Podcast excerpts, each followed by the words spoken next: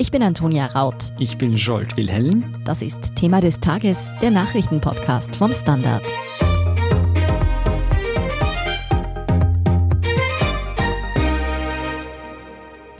Nach dem Lockdown ist vor den Einlasstests.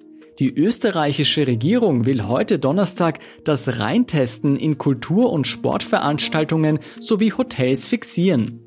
Vieles ist dabei allerdings noch unklar, etwa ob auch für lokale negative Corona-Tests verlangt werden sollen. Ab wann das Reintesten überhaupt möglich sein soll und was dafür und was dagegen spricht, erklärt Jan Machert vom Standard. Jan, alle sprechen aktuell vom sogenannten Einlasstest und dem Reintesten.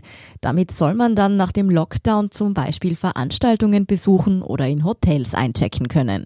Bevor es aber soweit ist, ist natürlich die große Frage, wissen wir denn ungefähr, wann der jetzige Lockdown wirklich enden wird? Das wissen wir Stand heute bzw. Stand jetzt noch nicht.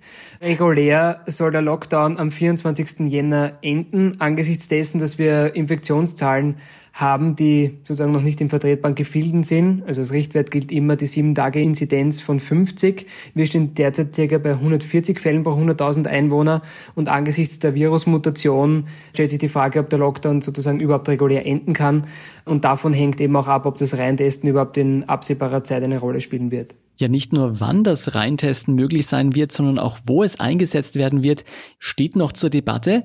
Für welche Bereiche ist es denn bislang geplant? Also ich glaube, wichtig dazu zu sagen ist, dass das Gesetz, das heute im Parlament beschlossen wird, eine Verordnungsermächtigung für den Gesundheitsminister ist.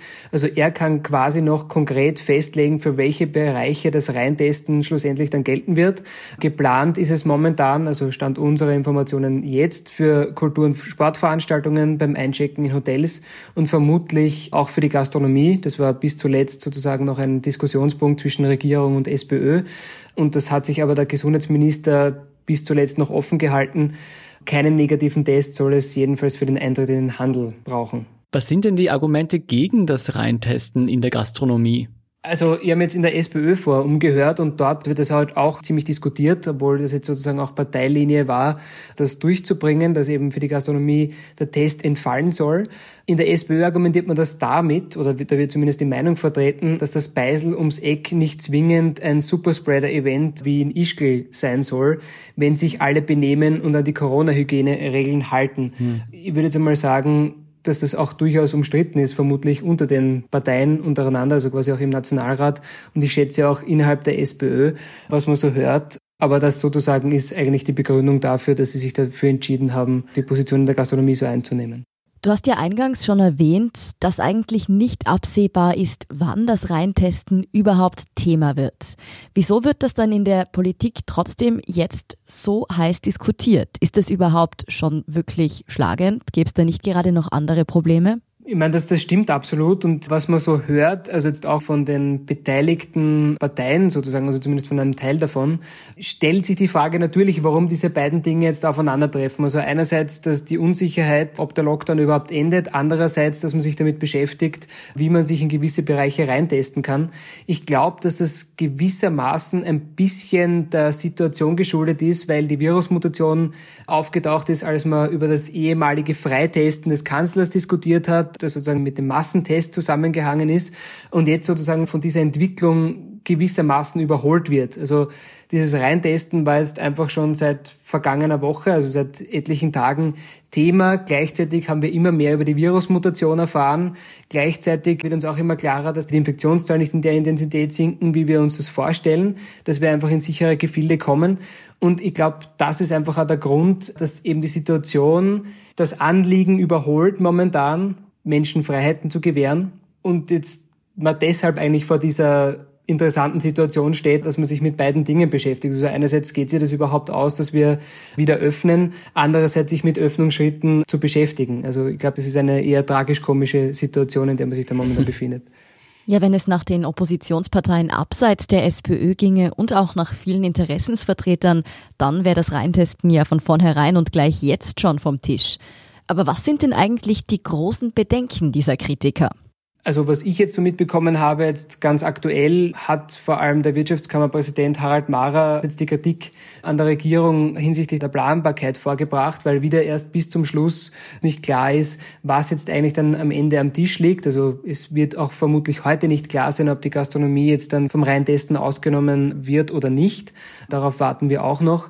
Und er führt auch ins Treffen, dass kleinere Lokale mit der Kontrolle des Ganzen überfordert sein können ein bisschen ideologischer behaftet, würde ich sagen, bringt die FPÖ die Bedenken ein, dass sozusagen das ein überschießender Freiheitseingriff wäre seitens des Gesundheitsministeriums. Also sprich, dass der Gesundheitsminister einfach dann auch zu viel Macht dahingehend bekommt, also sprich darüber entschieden werden kann anhand von Tests, ob man da und dort reingehen kann oder nicht. Und sozusagen, was sie auch ins Treffen führen, ist, dass man eigentlich die gesamte Bevölkerung unter Krankheitsverdacht stellt. Die Neos sagen jetzt auch tagesaktuell, das, was wir eh auch schon vorher besprochen haben, finden sie einfach ein bisschen komisch, dass man jetzt noch immer über das Reintesten spricht, weil sie eigentlich auch davon ausgehen, dass der Lockdown verlängert wird. Mhm. Es ist ja vieles noch total ungewiss, wie du schon gesagt hast. Wissen wir denn schon etwas, wie das Prozedere beim Reintesten ablaufen wird? Also ich muss sagen, ich habe jetzt vor kurzem den Entwurf bekommen. Also so ganz klar ist es mir noch nicht. Also den Entwurf kann man sich einfach so vorstellen, dass da einfach wahnsinnig viele Paragraphen aneinandergereiht sind und kleine Textpassagen. Mhm. Und einfach noch nicht wirklich klar hervorgeht, sozusagen, wie das jetzt dann in tagesaktuell eigentlich funktionieren soll. Also dazu kann ich eigentlich noch keine wirklichen Angaben machen, also keine letztgültigen. Mhm. Wissen wir denn, wie lange ein negatives Testergebnis dann gültig sein soll? Experten betonen ja immer wieder, dass es immer nur eine Momentaufnahme ist und im Grunde schon Stunden später nicht mehr aussagekräftig ist. Das stimmt. Die letzten Recherchen, die wir vom Standard hatten, vom Sonntag sozusagen, haben 48 Stunden ins Treffen geführt. Also sprich, dass der Test 48 Stunden alt sein darf. Ich gebe jetzt zu, ich habe jetzt auch im Entwurf dazu noch nichts gefunden. Ob das wirklich dann am Ende des Tages so bleibt, das wird man noch sehen. Wenn dieses Reintesten jetzt früher oder später wirklich möglich wird, wer soll diese ganzen Tests dann eigentlich kontrollieren? Sollen das dann Veranstalter selbst organisieren und werden die im Fall womöglich sogar haftbar, wenn sie da schleißig sind und es womöglich zu Ansteckungen kommt? Auch das ist eine gute Frage. Auch das ist mir noch nicht ganz klar oder noch nicht ganz klar ersichtlich. Ich meine, das war ja schon beim Freitesten eine ziemliche Diskussion, wer das dann schlussendlich hätte machen sollen. Zuletzt hieß es jedenfalls auch gegenüber dem Standard seitens des Gesundheitsministeriums, dass die Betreiber für die Kontrolle zuständig sein sollen. Mhm. Du hast es immer wieder erwähnt, dass jetzt eigentlich andere Themen vorrangig sein müssten. Wie schätzt du das ein? Ist es zielführend, wenn die Regierung sich jetzt so auf dieses Reintesten konzentriert oder sollten die Kapazitäten nicht besser auf die Durchimpfung der Bevölkerung aufgewendet werden? Das ist schwer zu sagen. Also ich glaube, einerseits das Dilemma ergibt sich eben, wie schon vorher erwähnt, auch ein bisschen daraus, dass die Tagesaktualität, also sprich Virusmutation und Co. sozusagen die Ereignisse auch ein bisschen überholt haben. Gleichzeitig glaube ich, ehrlich gesagt, dass das Reintesten gar nicht mehr so viel Fokus seitens der Regierung einnimmt. Also sie beschließen es jetzt, mhm. wahrscheinlich für den Tag X, für den es einmal verwendet werden kann, sozusagen. Also sprich, sie schaffen jetzt schon eine gesetzliche Grundlage für später, wann auch immer das Gesetz dann eben in Verwendung kommen könnte. Ich glaube, ehrlich gesagt, ohne jetzt tatsächlich den absoluten Einblick zu haben, aber ich glaube, dass in Wahrheit das Impfen jetzt deutlich mehr Fokus hat inzwischen als das Reintesten eigentlich. Also als es jetzt wirkt, sagen wir es einmal so. Das heißt, auf den Corona-Freifahrtschein müssen wir noch warten. Vielen Dank, Jan-Michael Machert, für diese Einschätzung. Danke. Wir sind gleich zurück.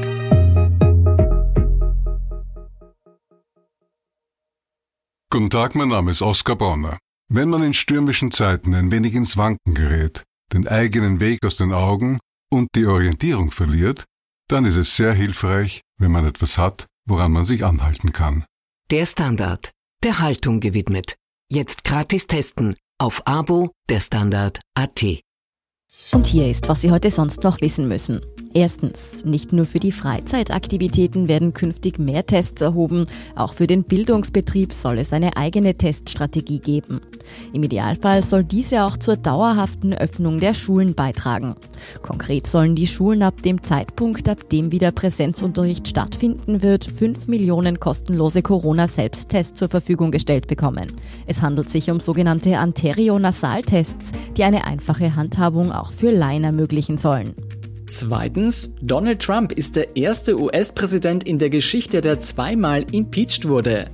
In der Nacht auf Donnerstag stimmten die Demokraten und zehn republikanische Abgeordnete im Repräsentantenhaus für ein neuerliches Amtsenthebungsverfahren. Trump wird vorgeworfen, seine Anhängerschaft zu einem Sturm auf das Kapitol und einem Angriff auf die demokratischen Institutionen des Landes angestachelt zu haben. Dabei kamen fünf Menschen ums Leben. Der Prozess im Senat dürfte nun allerdings erst nach seiner Amtszeit starten, die am 20. Jänner endet. Mehr dazu in unserer gestrigen Folge.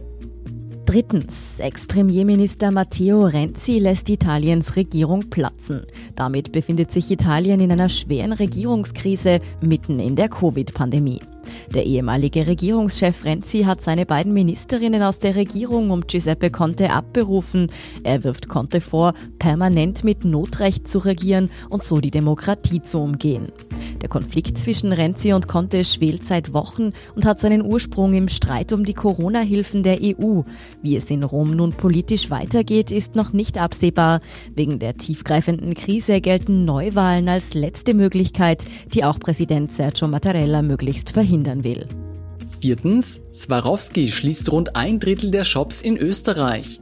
33 der insgesamt 102 heimischen Geschäfte des Tiroler Kristallkonzerns werden dicht gemacht. Auch in anderen Ländern schließen Filialen 750 von 3000 Geschäften insgesamt. Der Grund ist laut Geschäftsführer Robert Buchbauer eine Strategieänderung. Man wolle künftig auf weniger, dafür größere Shops setzen.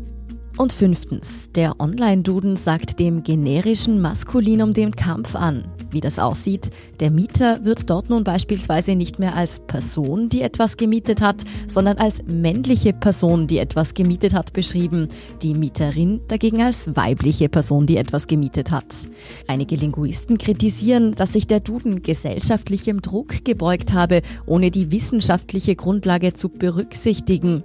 Das österreichische Wörterbuch will die Änderungen vorerst nicht übernehmen, heißt es. Mehr dazu und die aktuellsten Informationen zum weiteren Weltgeschehen finden Sie wie immer auf der Standard.at. Um keine Folge von Thema des Tages zu verpassen, abonnieren Sie uns bei Apple Podcasts oder Spotify. Unterstützen können Sie uns mit einer 5-Sterne-Bewertung und vor allem, indem Sie für den Standard zahlen. Alle Infos dazu finden Sie auf abo.derstandard.at und dst.at supporter. Danke für Ihre Unterstützung. Ich bin Antonia Raut. Ich bin Scholt Wilhelm. Baba und bis zum nächsten Mal.